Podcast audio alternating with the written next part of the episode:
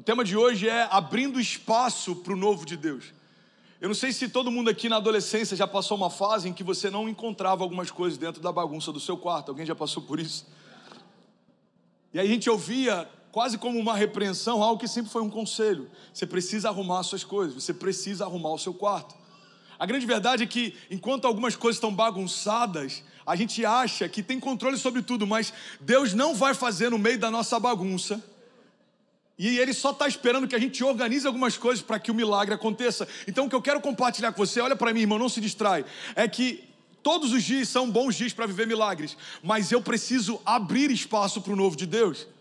Deus está sempre pronto a construir, mas Ele primeiro vai desconstruir. Deus está sempre pronto a fazer, mas primeiro algumas coisas Ele quer desfazer. Ele não constrói puxadinhos sobre a nossa história. O Evangelho não é remendo. A gente tem falado sobre isso. Eu queria que você declarasse com autoridade: diga, Evangelho não é remendo. Evangelho não é. Diga, Evangelho é renovo. Então tem coisas que a gente quer que Deus faça sobre elas. Quando Deus está falando, eu quero que você abra a mão delas. Porque quando elas saírem, eu começo a fazer. Você está comigo? Amém. O tema de hoje é: eu preciso aprender a abrir espaço para o novo de Deus. Eu estava lendo algo essa semana, irmão, que eu achei interessante, sobre, sobre expedições no passado. Olha que interessante isso. Até alguns séculos atrás, se acreditava que a Terra ela era plana. E deve ter um monte de terraplanista revoltado agora no chat, falando: a Terra é plana, pastor. Ok. Cada louco com sua loucura. Mas acreditava-se que a terra era plana. Então, irmão, por séculos, algumas expedições não foram feitas porque existia uma, uma preocupação. Qual, qual, era, qual era o medo que as pessoas tinham? De encontrar a borda da terra e cair de lá. E por mais que hoje isso pareça ridículo, por séculos viagens não foram feitas, expedições não aconteceram, descobertas não aconteceram, porque pessoas tinham medo de cair da borda da terra. Você está comigo? Pastor, como que isso se aplica na minha segunda-feira? O que eu quero compartilhar é que tem milagres que você ainda não viveu por ter medo do desconhecido. Tem coisas que você ainda não viveu em Deus por estar tá se apegando ao mediano que você conhece, ao invés de se lançar no extraordinário que você ainda não viu. Hum. Eu já conheço esse lugar, eu já conheço esse modo operante, eu já conheço essa forma de fazer, eu já conheço. Ok, pode até ser bom, mas o extraordinário está sempre no desconhecido, porque o extraordinário Deus só libera para aqueles que caminham por lugares onde os olhos não funcionam mais. Irmão, olha que louco isso. A fé vem por ouvir e ouvir a palavra de Deus. A fé significa enxergar o que Deus fala. Pastor, acho que você confundiu um pouco aí os, os sentidos. Não, é, a fé é exatamente isso: é enxergar o que Deus está falando, é fechar os olhos e se mover pelo tom de voz de Deus. É por isso que quem não tem relacionamento, não tem intimidade, confunde quando é Deus falando e quando é qualquer outro falando. Agora, quem tem intimidade pode andar de olhos fechados, porque caminha pelo tom da voz do Pai. Você está comigo? Então, para para pensar, por séculos, expedições não aconteceram por medo do desconhecido. E o que eu quero trazer à tua consciência hoje é que por alguns anos, alguns milagres você pode ainda não ter vivido porque está com medo do desconhecido. Irmão, olha para mim, não confunda, não confunda prudência com zelo. Às vezes a gente acha que está sendo zeloso, a gente está sendo prudente, às vezes você só está sendo medroso. Para você estar tá aqui hoje, em algum momento, você precisou, aos olhos de muitos, parecer imprudente, mas depois que os frutos vêm, aos olhos de muitos, você é bem sucedido. A diferença entre o imprudente e o bem sucedido, irmão, é que o imprudente, ele deixou de ousar. O bem-sucedido, ele assumiu riscos. Você nunca vai viver milagres se não assumir riscos. Faz sentido para alguém? Alguém já assumiu risco em alguma área da vida e viveu milagres? Agora, alguém já assumiu risco em algum momento da vida e se frustrou? Ok. Esse é o ponto. Às vezes a gente para de assumir o próximo risco por conta da última frustração. Mas se você não corre riscos, você já está frustrado. Para para pensar, eu começo um negócio e eu fracasso. Aí eu tento um segundo, eu fracasso. Aí o que, que eu falo? Eu não quero mais. E eu assumo a posição dos meus dois últimos fracassos como sendo um lugar seguro. Quando na verdade, na próxima estação pode estar o meu milagre. Você já deve ter ouvido histórias assim, e a gente não sabe se elas são verdadeiras ou não, mas poderiam ser sobre pessoas que compraram minas que foram exploradas por décadas e depois de alguns meses encontraram ouro que era tão esperado. Pessoas que compraram fontes que eram procuradas por décadas e depois de alguns meses viveram um milagre. Por quê? Porque alguém que estava alguns passos do romper abriu mão da busca. A gente às vezes, irmão, considera um lugar conhecido como sendo um lugar seguro, mas eu quero te lembrar que não tem nada pior do que alguém que foi desenhado para viver uma vida extraordinária se tornando mediano. Não tem nada mais frustrante do que alguém que carrega a própria vida de Deus dentro de si, deixando de acreditar no impossível. Irmão, um cristão que não espera pelo impossível é antinatural. Isso não faz parte da tua genética, do teu DNA, não faz parte da tua teologia. Eu só vim aqui sacudir você para lembrar que a gente não está vivendo alguns milagres por conta de passos de fé que a gente ainda não deu. Deixa eu compartilhar algo com você. Você está comigo? Diga amém. A gente tem que parar de usar a soberania de Deus como desculpa para não dar os próximos passos de fé. Você sabia que às vezes a gente usa a soberania de Deus como uma desculpa para a nossa falta de posicionamento? Cara, Deus sabe de todas as coisas. Pois é, Ele sabe. E Ele quer te falar a respeito de algumas.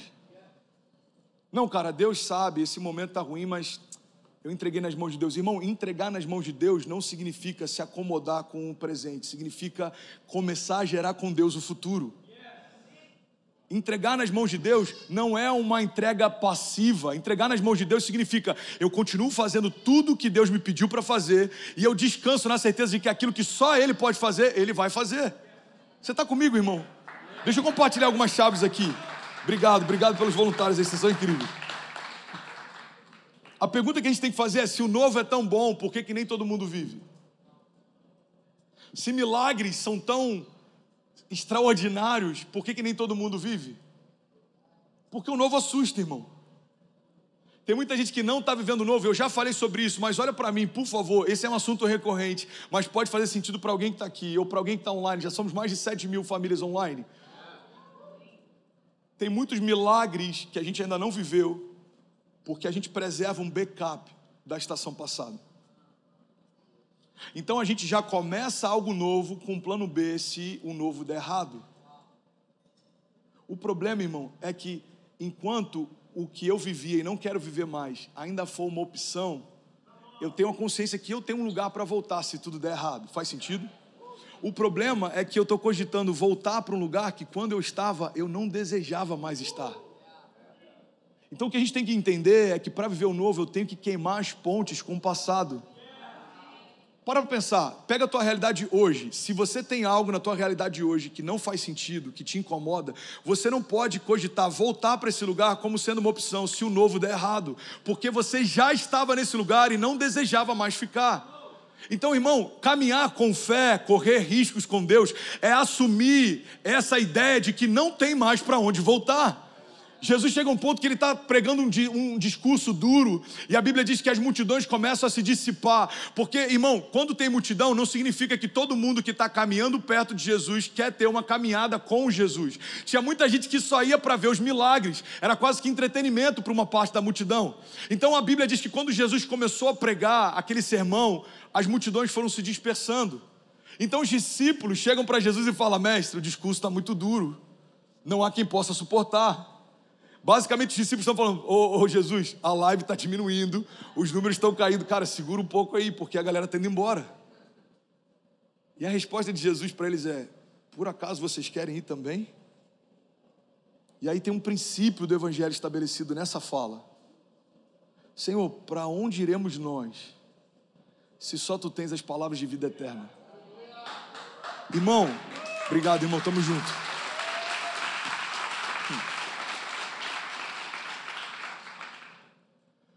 André, e se der errado em Miami? Eu vou ter que viver o próximo novo, porque eu não tenho para onde voltar. E se der errado nessa estação? Eu estou me agarrando ao que Deus vai fazer na próxima, porque eu não tenho mais para onde voltar. O problema é que às vezes a gente se agarra a lembranças do passado como se fosse um lugar disponível ainda. Irmão, aquilo que você viveu é diferente do que você vai viver se voltar para onde você estava, porque o mundo mudou, as coisas mudaram, os relacionamentos mudaram. O Brasil que você deixou para trás é diferente do Brasil que você encontraria hoje. relacionamentos que você teve no passado, você, com a sua memória seletiva, lembra só de coisas boas, mas você esqueceu dos traumas e dos problemas que fizeram você romper lá atrás. E o problema é que a gente está sempre pensando em voltar para lugares que a gente já estava e não desejava mais estar. Então guarda isso, para abrir espaço para o novo de Deus, eu preciso aprender a olhar para frente. Eu preciso aprender a olhar para frente. A fé significa, irmão, projetar além do que os meus olhos conseguem enxergar. A fé significa olhar para frente, porque o passado não existe mais. Não é uma opção, não é uma estação, não é viável. O passado já foi, irmão. A esperança mora no futuro. A esperança não mora em 2020. 2020 é uma memória. A esperança não mora em 2018. 2018 é uma memória. Pastor, há 10 anos atrás eu tinha muitos funcionários. Ok, 10 anos atrás não existe mais. A pergunta é: quantos funcionários você quer ter daqui a 10 anos? Pastor, há 10 anos atrás eu vi algo do meu pai que me feriu. Ok, mas esse momento da história não existe mais. Essa janela temporal já se fechou. A pergunta é: o que os seus filhos ouvirão de você nos próximos 10 anos? É deixar de ser vítima das circunstâncias e assumir o papel de construtor da sua própria história. Irmão, nós estamos vivendo hoje o que há 10 anos era o futuro. Há 10 anos eu pensava, como eu vou estar daqui a 10 anos? O que, eu vou estar fazendo? Irmão, os 10 anos passaram e isso está acontecendo hoje. Então eu preciso parar de me prender ao que passou e começar a desenhar o que vai acontecer. A gente tem que aprender a apagar o passado se a gente quiser aprender a desenhar o futuro deixando as coisas que para trás ficaram. Eu avanço. Você está comigo? Diga amém.